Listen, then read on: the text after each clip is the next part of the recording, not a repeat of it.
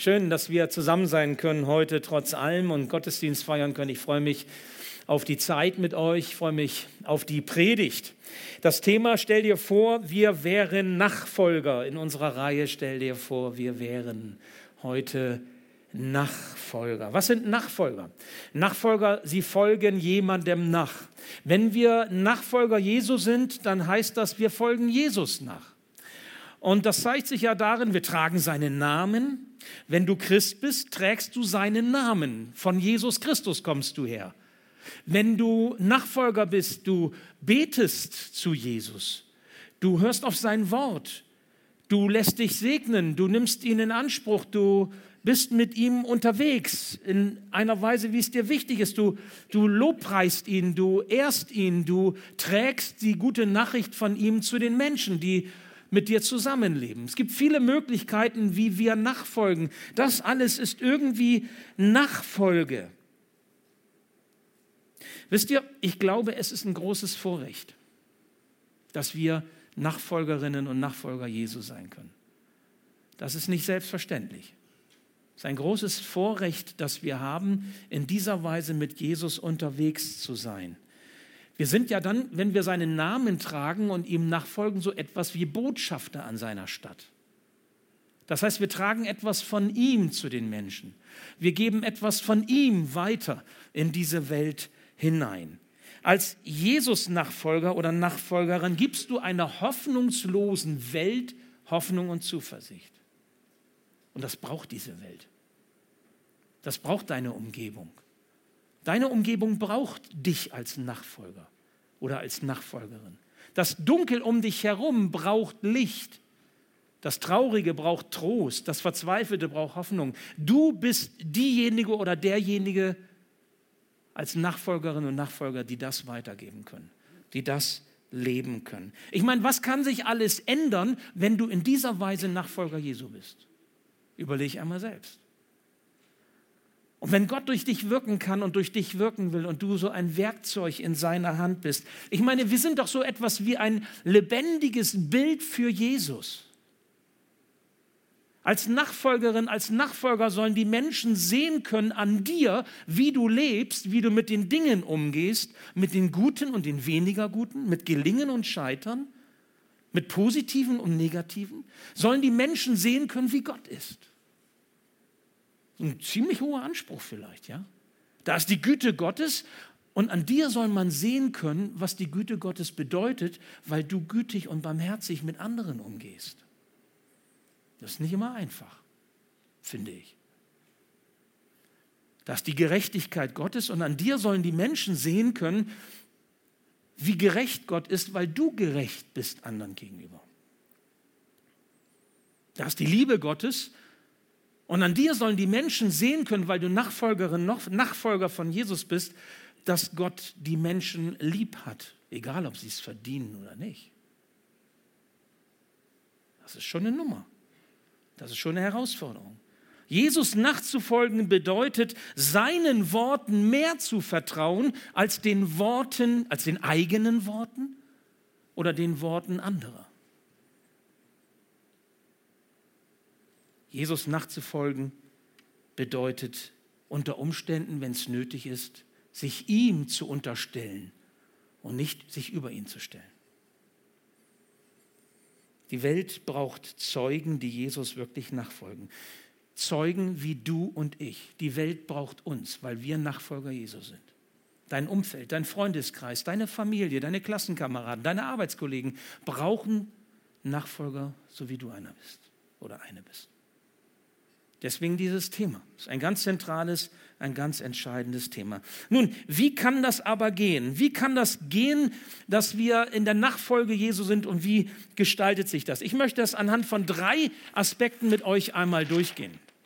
Und ich mache das an diesen Begriffen deutlich. Einmal Identität, Reife und Lebenswandel. Wir schauen uns das gleich nochmal im Detail an. Identität, Reife und Lebenswandel.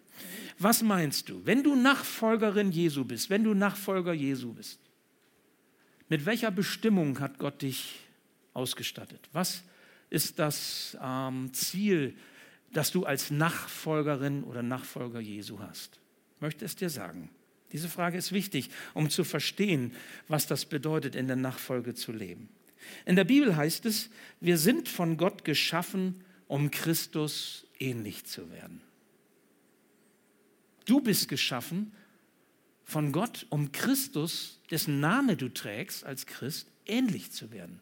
Ich bin von Gott geschaffen und bestimmt, so wie du, um so zu leben, dass wir Christus ähnlich leben, Christus gemäß leben. Das ist das ist schon was. Da heißt es im Römerbrief Kapitel 8, Vers 29, schon vor aller Zeit hat Gott die Entscheidung getroffen, dass sie ihm gehören sollen. Darum hat er auch von Anfang an vorgesehen, dass ihr ganzes Wesen so umgestaltet wird, dass sie seinem Sohn gleich sind. Dass sie seinem Sohn gleich sind. Er ist das Bild, dem sie ähnlich werden sollen, denn er soll der Erstgeborene unter vielen Brüdern und ich ergänze unter vielen Schwestern sein. Dies ist ein Wort für Nachfolgerinnen und Nachfolger Jesu. Wir sollen Christus ähnlich werden, werden wie Christus. Boah, das ist eine krasse Bestimmung. Ich finde das so schön, wie Britt das vorhin gesagt hat, bei dem Lied, das wir gesungen haben, das ist eine Zielvorgabe. Das ist nicht immer etwas, was wir schon voll ergriffen haben und in dem wir stehen und sagen, oh toll, ne, ich hab's jetzt. Nein, das ist, das ist eine, etwas, was uns vor Augen gestellt wird. Das beschreibt uns den Weg, den wir gehen sollen. Und doch ist es wichtig, dass wir das verstehen. Und wenn wir in die Bibel reinschauen, dann merken wir, dass sich dieser Gedanke durchzieht vom ersten Buch Mose bis weit in das Neue Testament hinein. Denn da heißt es in 1. Mose 1, im ersten Kapitel, Vers 26, Gott sagt, wir wollen Menschen machen ein Abbild von uns, das uns ähnlich ist. Wir sind Ebenbilder Gottes, als solche geschaffen. Okay, das ist eine ganz hohe Bestimmung. Und der Apostel Paulus, der greift das auf, 2. Korinther 4, Vers 4. Er sagt, Christus ist das Ebenbild Gottes. Wenn wir auf Christus schauen, dann sehen wir die Herrlichkeit Gottes. Moment mal, wir sind Ebenbild, Abbild von Gott. Jesus ist Ebenbild Gottes und zeigt und offenbart die Herrlichkeit Gottes. Und hier drin liegt ein Geheimnis. Wir ein Abbild, Jesus ein Ebenbild. Wenn du dein Herz für Jesus öffnest, wenn du dich im Glauben auf die Seite von Jesus stellst und ihm nachfolgst, dann wird sein Heiliger Geist dich in deinem Leben verändern und er wird etwas ganz Neues in dich hineinlegen. In deiner Nachfolge von Jesus wirst du immer mehr wie er. Du wirst ähnlicher werden wenn du in dieser Nachfolge lebst. Das ist wichtig. Wir imitieren Jesus nicht. Also Jesus ist nicht einfach ein Vorbild und wir sagen, oh, ich möchte auch irgendwie so mich verhalten, wie Jesus das getan hat. Wir ahmen ihn nicht nach, sondern als Nachfolger Jesu durch den Heiligen Geist, den Gott in unser Leben hineinlegt, werden wir von innen heraus verwandelt und verändert hinein in das Bild, das er von uns hat. Das ist so, wie wenn ein Maler eine Leinwand bearbeitet hin zu einem Bild und die ersten Striche und man weiß noch gar nicht, was das werden soll und nachher ist es ein wunderbares Bild. Gut, das weiß man bei Picasso, weiß man das auch am Ende nicht, aber ja, oder eine Symphonie, man, man fügt Noten zusammen und man macht etwas ganz Wunderbares daraus und sagt großartig. Der Heilige Geist möchte deinen Charakter nehmen und wie ein Künstler gestalten und formen hinein in das Bild, das er von dir hat, was deiner Bestimmung als Mann und Frau Gottes sein soll. Wie geht das? Das ist der Prozess der Veränderung und ich möchte Ihnen an diesen Begriffen Identität, Reife und Wandel, Lebenswandel einmal deutlich machen und ich fange an mit dem Begriff Identität. Zunächst einmal geht es eben um genau die Identität. Was oder wer sind wir eigentlich? Wenn man in die Bibel reinschaut, dann arbeitet die Bibel stark mit bildlichen Begriffen. Und da gibt es zwei äh, Begriffe, die hier genannt werden, die so, man nennt das Dualismus, die so ein bisschen gegenüberstehen. Da ist dann einmal die Rede vom Geist auf der einen Seite und auf der anderen Seite die Rede, da freuen sich alle Männer, vom Fleisch. Aber es hat nichts mit Grillen oder so zu tun. Und die Bibel sagt auch ganz klar, dass diese beiden, ich sag mal, Haltungen und Orientierungen, die Menschen beeinflussen, dass diese beiden einander gegenüberstehen, also in einem gewissen Widerspruch stehen. Also es gibt Menschen, die sind primär geistlich orientiert und es gibt Menschen, die sind primär fleischlich orientiert. Nun, was heißt das? Wenn man da in die Bibel hineinschaut, wird das deutlich. Geistlich orientiert ist ein Mensch, wenn er Gottes Willen für sein Leben über seinen eigenen Willen stellt oder auch über den Willen, die andere an ihn und an sein Leben haben. Geistlich ist ein Mensch, wenn er dem Reden Gottes in seinem Leben Raum gibt. Geistlich ist ein Mensch, wenn er die Wegweisung Gottes beherzigt und danach tut. Das ist ein Mensch, der geistlich orientiert ist.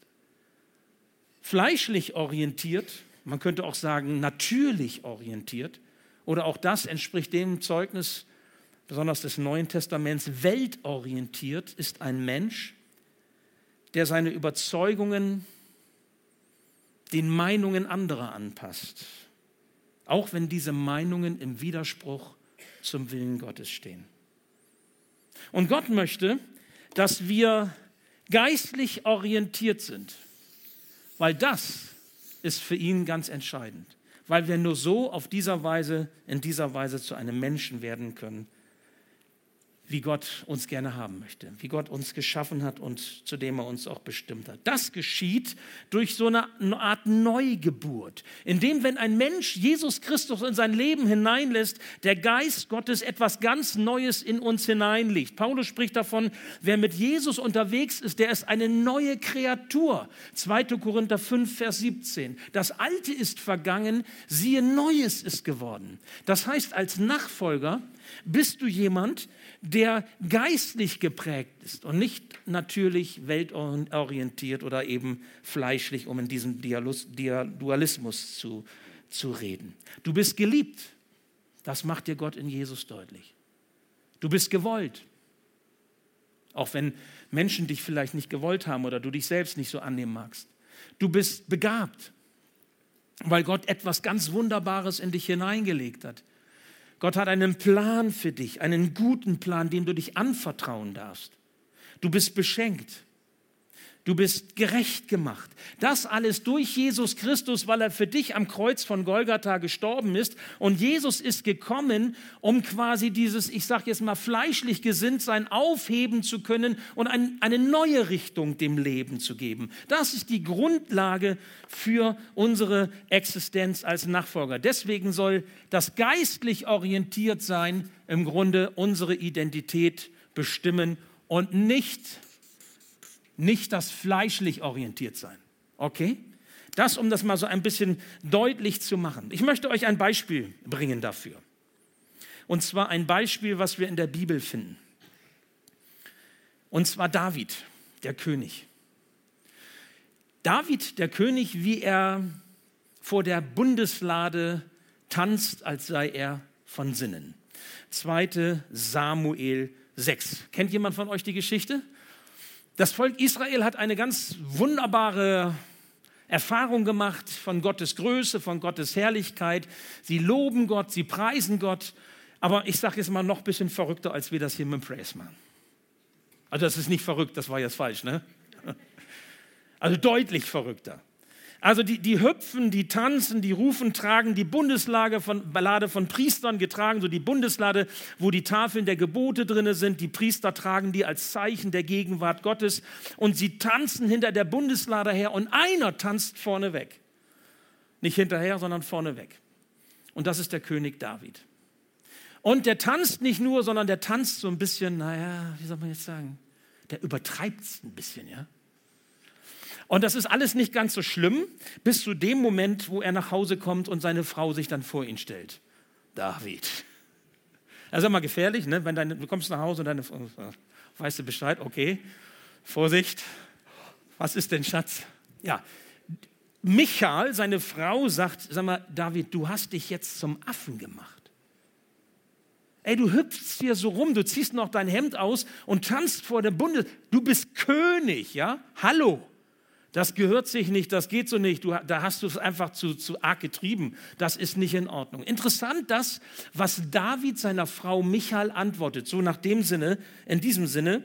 Michael, weißt du was? Ich will vor dem Herrn tanzen, weil er mich erwählt hat. Ich will mich freuen, auch wenn ich mich in den Augen anderer töricht benommen habe. Und dann kommt der entscheidende Satz. Ich habe Gott vor Augen, nicht die Menschen. Ich habe Gott vor Augen, nicht die Menschen. Ich glaube, dass David hier etwas ganz Entscheidendes gelernt hat. Nämlich, dass wir als Nachfolger Jesu, als Nachfolgerinnen Jesu, nicht den Menschen zu gefallen leben, sondern Gott zu gefallen. Ist das bei dir so? Dass du dich in deinem Handeln, in deinem Verhalten orientierst, danach Gott zu gefallen? Oder siehst du dich unter den Blicken deines Umfeldes, der Menschen, die dir vielleicht wichtig sind, der Menschen, die Einfluss haben, vielleicht auch Macht über dich haben in deinem Leben und orientierst dich daran? Und das ist das Zweite nach der Identität nämlich die Reife. Identität und dann kommt die Reife. Was meint das? Reife meint, dass unser Leben für Gott fruchtbar ist.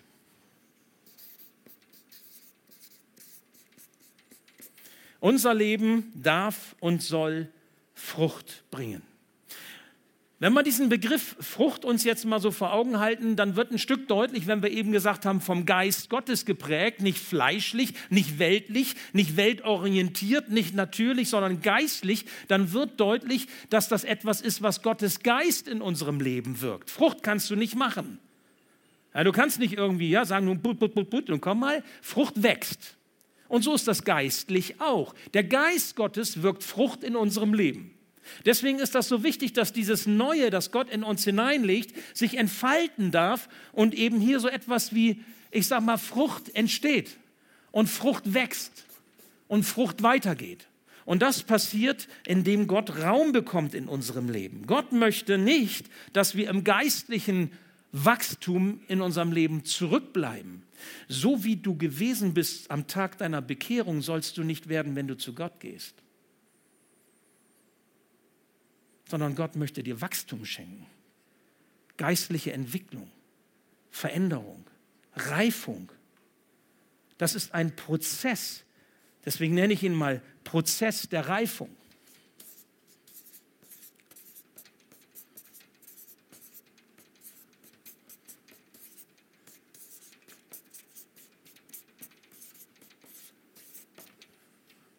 Extra noch einen Schreibkurs gemacht, Kalligrafie, damit ihr es besser lesen könnt jetzt.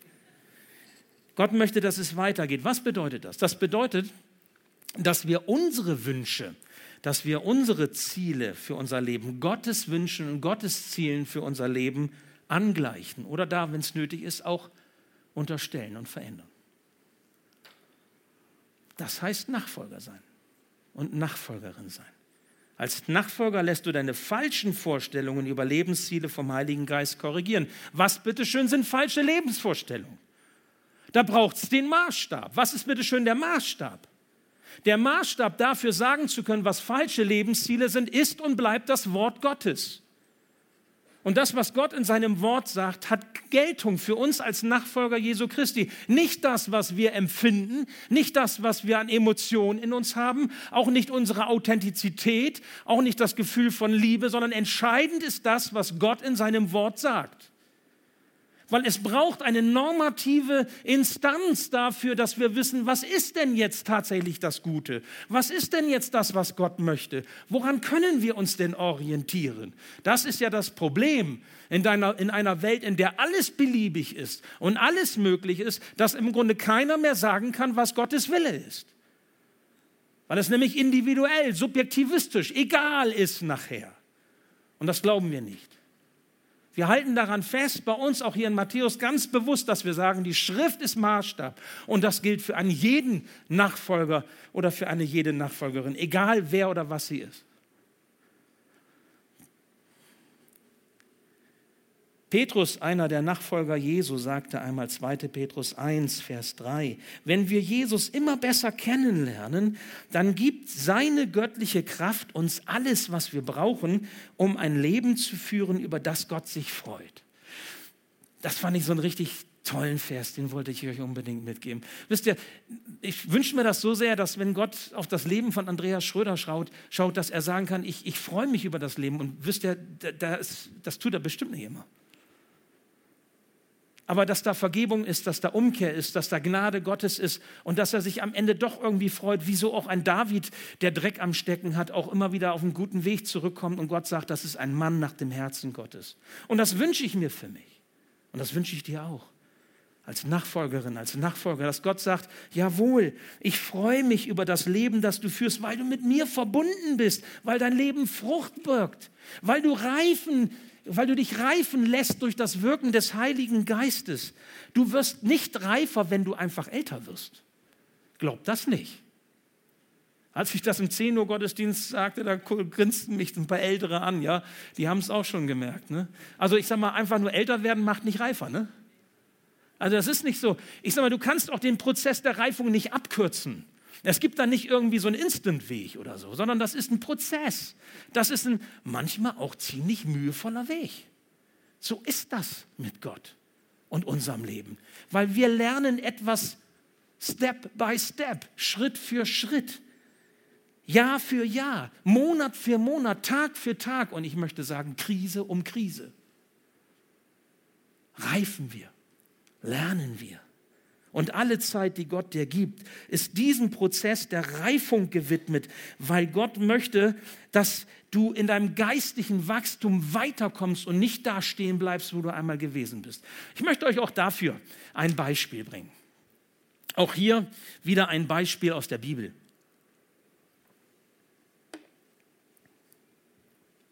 Da ist Josua. Mancher von euch kennt Josua, der Nachfolger von Mose. Und Josua sollte das verheißene Land Kanaan einnehmen. Der hatte auch so ein paar Leute um sich, Kaleb und noch ein paar andere. Und äh, die sollten in das verheißene Land ähm, hinein nach Kanaan. Und ähm, naja, wie, wie erobert man ein anderes äh, Land oder ja, wo da auch Gegnerschaft ist, wo Menschen sind. Okay, also sie brauchten irgendwie eine Strategie. Ist ja klar, wenn man sich was vornimmt, braucht man eine Strategie. Und wenn man kriegerisch unterwegs ist, braucht man eine kriegerische, militärische Strategie. Man braucht auch Kraft, man braucht irgendwie etwas, was man dann auch zeigen kann, wenn man so in dieser Weise ähm, unterwegs ist. Und was ihm blieb, um diese Aufgabe zu erfüllen, die Gott ihm gegeben hat, Kanaan zu erobern, das war aber nicht die Manneskraft, das war nicht die Heereskraft, das war auch nicht die menschliche Weisheit, sondern Gott hat auf etwas anderes gezielt. Und Gott hat auf etwas anderes gesetzt. Und diese Geschichte ist total faszinierend. Er sollte Jericho einnehmen. Jericho war eine Stadt mit damals ähm, starken Befestigungsanlagen, das ähm, weiß man, und eine Stadt, die man nicht einfach so erobern konnte.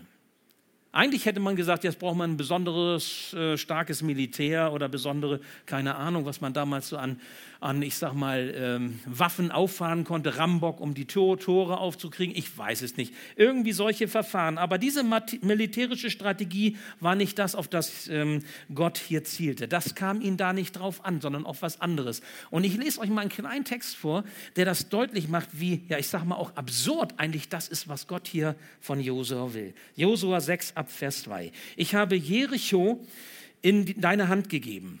Dein Heer soll die Stadt einmal am Tag umrunden. Das soll sechs Tage lang geschehen. Dabei sollen sieben Priester vor der Lade hergehen und jeder von ihnen soll ein Widderhorn tragen. Also die sind jetzt einmal am Tag, ja, stellt euch vor, das wäre jetzt Jericho, rumgegangen. Ja, und das sieben Tage. Ich mache das aber jetzt nicht siebenmal, da komme ich mir ein bisschen doof vor. Ja? Und vorneweg die Priester mit dem Widderhorn und äh, sind sie rumgelaufen. Am siebten Tag sollt ihr die Stadt siebenmal umrunden und die Priester sollen in die Hörner stoßen, also ordentlich Druck machen. Wenn ihr hört, dass die Priester ihre Hörner blasen, soll das ganze Volk lautes Kriegsgeschrei anstimmen. Daraufhin werden die Stadtmauern zusammenbrechen und das Volk kann geradewegs in die Stadt eindringen. Ihr Lieben, was bitteschön ist das denn für eine militärische Strategie? Also ich sage mal, selbst wenn der Posaunenchor schief bläst, fallen das deswegen noch lange nicht die Mauern um. Das muss ja irgendwas anderes sein. Und dass Gott diese Geschichte jetzt hier so uns überliefert, zeigt, dass erfolgreiche Nachfolge etwas anderes bedeutet, nämlich das zu tun, was Gott möchte, sogar das zu tun, was in den Augen von Menschen, ich sag mal, keinen Sinn gibt, was vielleicht auch ähm, belächelt wird, was vielleicht nicht ernst genommen wird, was in den Augen von ungläubigen oder zweifelnden Menschen gar nicht akzeptiert wird. Darf ich dich fragen, was ist Gottes Plan für dein Leben? Bei deinen Fragen, die du hast, die dich umtreiben, bei deinen Herausforderungen, in denen du stehst, bei den Krisen, die dir im Moment das Leben schwer machen. Geht es da um menschliche Strategien? Geht es da um, ich sag mal, fleischliche Dinge, natürliche Dinge, weltorientierte Dinge?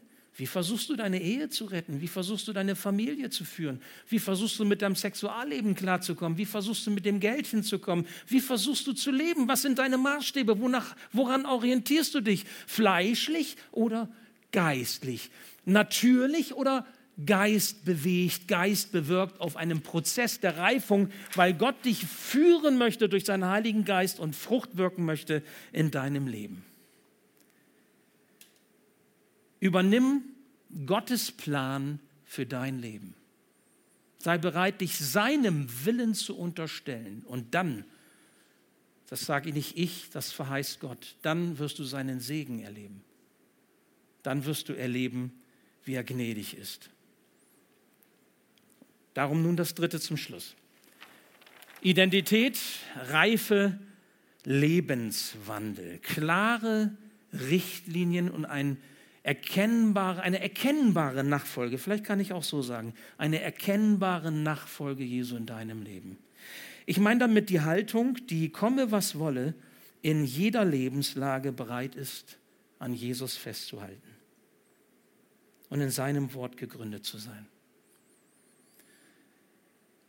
Lass dich lenken durch Gottes Geist in deinen Gedanken, in deinen Plänen, auch in deinen Gefühlen in deinen Überzeugungen, in dem, was dir wichtig ist.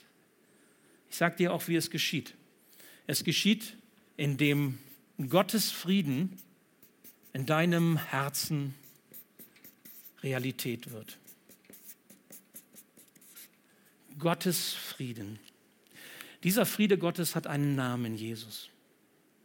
Ich weiß nicht, ob ihr das von dem Buch schon mal gehört habt, dass der bekannte amerikanische Evangelist, der mittlerweile ja nicht mehr bei uns unter uns lebt, Billy Graham geschrieben hat. Eins seiner bekanntesten Schriften, die ich weiß nicht wie viel Millionen, zig Millionen Mal übersetzt wurden in verschiedenste Sprachen. Friede mit Gott. Dieser Friede mit Gott ist das Entscheidende in der Person Jesu. Mit diesem Frieden, den Gott uns ins Herz legt, mit Jesus, können wir, mach da jetzt mal ein Kreuz rein, mit diesem Frieden können wir anders leben, ja, und auch anders sterben. Mit diesem Frieden haben wir eine Hoffnung, die weitergeht. Paulus sagte einmal den Nachfolgern und Nachfolgerinnen Jesu in Philippi einmal dieses Wort, Philippa 4, 6 und 7. Macht euch um nichts Sorgen, wendet euch vielmehr in jeder Lage mit Bitten und Flehen und voll Dankbarkeit an Gott und bringt eure Anliegen vor ihn. Dann wird der Frieden Gottes, der weit über alles Verstehen hinausreicht, über euren Gedanken wachen und euch in eurem Innersten bewahren, euch, die ihr mit Jesus Christus verbunden seid. Wisst ihr, das ist mein geistliches Leben. mit Jesus Christus verbunden zu sein in allem, was wir sind und in allem, was wir tun, auf diesen Prozess der geistlichen Reifung voranzugehen und zu erleben, wie Gott uns dadurch einen Frieden schenkt, den uns nichts und niemand wieder nehmen kann. Mögen sie über uns lachen oder mögen sie auf uns schimpfen oder uns mit Steinen bewerfen, weil wir diesen Weg gehen. So wie das ja viele Christen in dieser Welt erleben, wo es Verfolgung und Unterdrückung gibt. Aber es gibt ein Problem, mit dem wir zu tun haben in dieser westlichen, ich sage mal, zivilisierten Welt, in der wir unser Christsein leben, in der wir Nachfolger sind und Nachfolgerin, nämlich das Problem der Sünde. Es gibt immer noch etwas, was dieses, diesen Frieden gefährdet. Und das ist die Sünde.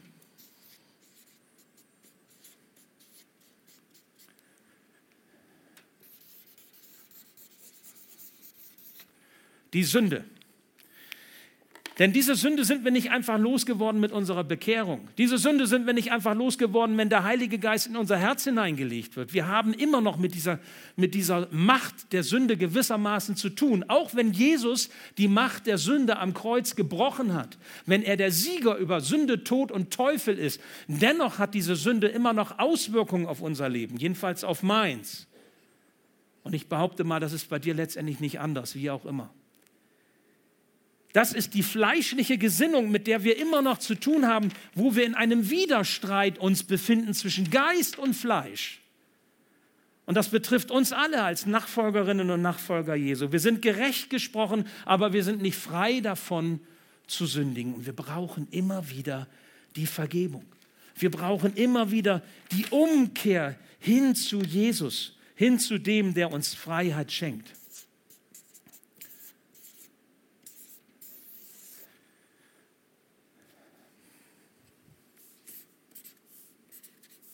Jesus ist gekommen, um die, die Sünde auf sich zu nehmen, die Sünde zu, aufzuheben. Dafür ist er gestorben. Und wir haben uns in der Nachfolge zu bewähren, immer in diesem Spannungsfeld zwischen Fleisch und äh, zwischen Fleisch und Geist, zwischen Jesus und Sünde und immer darum, den Frieden Gottes zu erhalten in unserem Herzen, ein gutes Gewissen zu haben in unserem Leben, weil wir uns Gottes Willen unterstellen und nicht unseren eigenen Willen durchsetzen. Das ist der Lebenswandel, an dem wir erkannt werden als Christen. Darf ich dich fragen? Oder frage dich einmal, vertraue ich wirklich dem Herrn und seinem Wort, auch wenn es mir schwerfällt? Auch wenn es mich herausfordert? Vertraue ich wirklich dem Wort Jesu auch, wenn ich mich davon abhebe von anderen und auffalle? Vielleicht auch unangenehm auffalle? Will ich glauben, dass Jesu Wille und sein Plan für mein Leben gut sind, gut sind, besser sind als meine Wünsche, als meine Vorstellungen? Bringe ich meine Wünsche, meine Vorstellungen mit seinen in Einklang? Wie sieht dieser Konflikt aus zwischen Jesus und Sünde, zwischen Fleisch und Geist in meinem Leben? Wer siegt? Wer schwimmt oben? Falle ich immer wieder in die alten Muster eines Lebens zurück, das nicht in Jesus gegründet ist?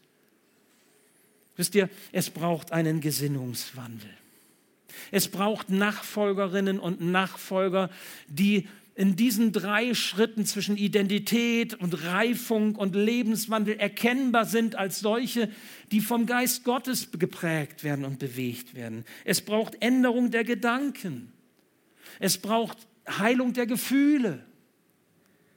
Es braucht die bewusste Entscheidung, in dem Neuen zu leben, was Christus für uns bereithält. Das bedeutet, Jesus nachzufolgen. Ich möchte dich bitten, diese drei Begriffe einfach nochmal so mitzunehmen in deinem Herzen und das zu bedenken. In deiner Identität, was macht dich aus? Wer bestimmt dich? In deiner Reife, ein Prozess, den du gehst. Nicht nur die guten Zeiten, nicht nur die guten Dinge, sondern auch die Krisen und Herausforderungen, die dich, gestalten, weil Gott dich prägen will. Er deinen Charakter, deinen, deine inneren Werte, das, was du mitbekommen hast. Du bist nicht festgelegt. Es muss nicht so bleiben. Du darfst heranreifen, heranwachsen, hinein in das Bild, das Gott von dir hat und sichtbar zu werden in deinem geradlinigen Lebenswandel. Geradlinig deshalb, weil das Wort Gottes und das, was Gott in der Bibel sagt, für dich Maßstab ist. Und du akzeptierst es und du bist bereit, dich dem zu unterstellen, weil du ein Kind Gottes bist weil du zu Jesus Christus gehörst. Und so ist das Ganze eigentlich hier eine Einheit, eine Einheit, die Gott schenkt. Ich fordere dich auf, ich ermutige dich, in diesem Sinne unterwegs zu sein. Lasst uns einen Moment Stille halten. Mal so eine knappe Minute Zeit, wo ihr in der Stille das sagen könnt, in einem stillen Gebet, was Gott euch wichtig gemacht hat, jetzt bei dem, was ihr gehört und gesehen habt. Was anklingt, was aufploppt, sage ich mal, ja, was, wo ihr sagt, Mensch, das ist so ein Punkt, da, da muss ich noch weiterdenken oder das bewegt mich gerade oder das, da bin ich noch nicht klar mit oder, oder das, das haut mich um, das flasht mich. Also was auch immer das ist, sag es deinem Herrn. Du bist ein Nachfolger Jesu, du, darfst, du bist Christ, du darfst mit ihm reden, du darfst dein Herz ausschütten. Sag es ihm und bitte dich, dass er dich führt, einen Weg und dass du erkennen darfst, er ist mit dir, er liebt dich und er will dich zu einem guten Menschen, zu einer Frau, zu einem Mann machen, nach seinem Bilde. Liefere dich ihm aus, unterstell dich ihm. Und wenn es Widerstände gibt, wenn es Ärger gibt in dir, wenn du Aggressionen merkst, wenn du merkst, da, da ist was, was nicht, ah, da, das, das passt mir nicht, dann sag ihm das auch und gib ihm die Möglichkeit, dich zu heilen und dich anzurühren an der Stelle, wo du das brauchst. Er möchte nicht, dass du verärgert durchs Leben gehst. Er möchte dir Leben schenken, schon hier und auch in Ewigkeit. Und dafür ist wichtig, dass du an ihm festmachst. Lasst uns einen Moment Stille halten und in der Stille mit unserem Herrn reden und ich werde dann mit einem Gebet schließen. Herr Jesus Christus, ich möchte dir danken, dass du uns siehst, dass du uns kennst, ja, und dass du uns dennoch so lieb hast. Herr, wir sind nicht so, wie du uns haben willst. Ich bin nicht so, wie du dir mein Leben vorgestellt hast. Aber ich danke dir, dass wir so kommen dürfen, wie wir sind. Und dass du in Jesus mit offenen Armen vor uns stehst und dass du uns annimmst, so wie wir sind, Herr, damit du uns gestalten und prägen und auch verändern kannst, damit wir mehr und mehr dir ähnlicher werden hinein verwandelt werden in das Bild, das du von uns hast. So hast du das von Beginn der Schöpfung an dir vorgestellt. So hast du es mit Jesus möglich gemacht und so dürfen wir mit dir unterwegs sein. Danke, Herr, für diese Botschaft. Du weißt, was uns alles an Gedanken kommt. Du kennst unsere Gefühle. Du weißt äh, um unsere Verletzungen. Du weißt auch um vielleicht so die Aggression oder der Zorn, der da aufkommen mag. Ich möchte dich so sehr darum bitten, dass du einem jeden, einer jeden von uns jetzt nahe bist und dass deine Liebe uns verändert. Herr, wir sind Gefäße deines Heiligen Geistes und du möchtest etwas ganz Neues in uns hineinlegen, was die Welt uns nicht geben kann. Das kennzeichnet uns als deine Nachfolger. Wir sind geistlich orientiert und nicht natürlich, nicht weltlich, nicht fleischlich. Ja, und du bist auch der Sieger über alle Sünde in unserem Leben. Du hast sie mit ans Kreuz genommen und hast etwas Neues ermöglicht durch deine Auferstehung von den Toten. Und so möchte ich dich darum bitten, Herr, dass wir die Sünde dir bringen, dass das, was nicht in Ordnung ist in unserem Leben, was nicht deinem Willen entspricht, dass wir es dir sagen können und du es uns vergibst und dass du etwas Neues uns schenkst. Danke, Herr, für diese Botschaft. Und danke für diesen Gottesdienst und für die Gemeinschaft mit dir. Danke, dass du da bist, jetzt bei einem jeden von uns, hier mitten unter uns. Amen.